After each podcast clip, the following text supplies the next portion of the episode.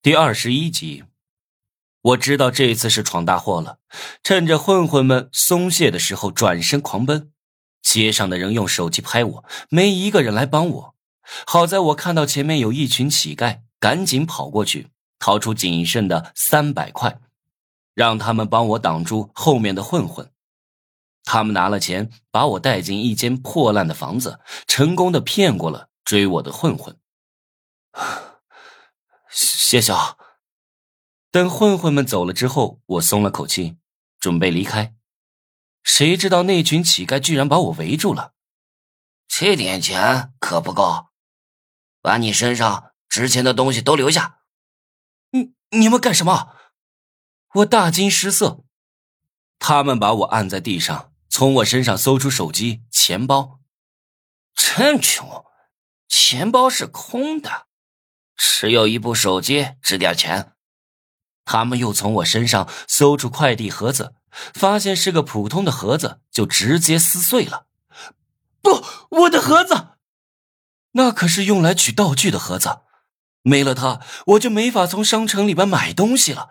操，这群乞丐太可恶了！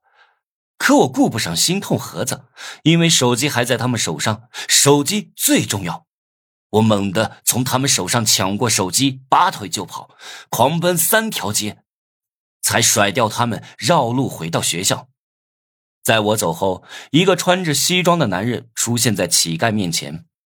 我们按你说的，把他的盒子撕碎了。你也该实现承诺，把酬劳给我们了吧？带头的乞丐对西装男说话：“做的不错，这是我们谈好的酬金。”记住，不要把我说出去。给完钱，西装男往学校的方向看去。有趣，竟然敢在我的猎场里狩猎！难道不知道那所大学的所有女人都是我的吗？我会慢慢的整死你！我并不知道自己被人盯上了，急匆匆回到宿舍，打开手机，寻找恢复盒子的办法。对了。我可以去论坛上问问其他玩家，也许有人知道怎么恢复盒子。我相信弄坏盒子的不止我一个，因为快递盒子太容易被损坏了。可我目前还没有论坛登录资格，这可怎么办？